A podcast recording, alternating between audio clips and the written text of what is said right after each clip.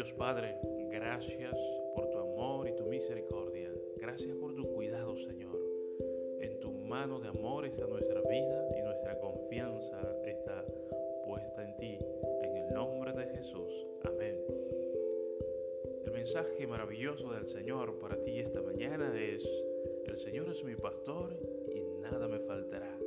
En verdes praderas me hace descansar junto a tranquilas aguas me pastorea, restaura mi alma, me guía por senda de justicia por amor a su nombre.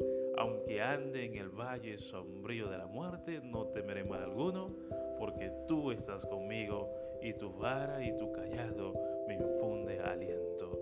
Que Dios te bendiga en este día, que su gracia y paz esté contigo.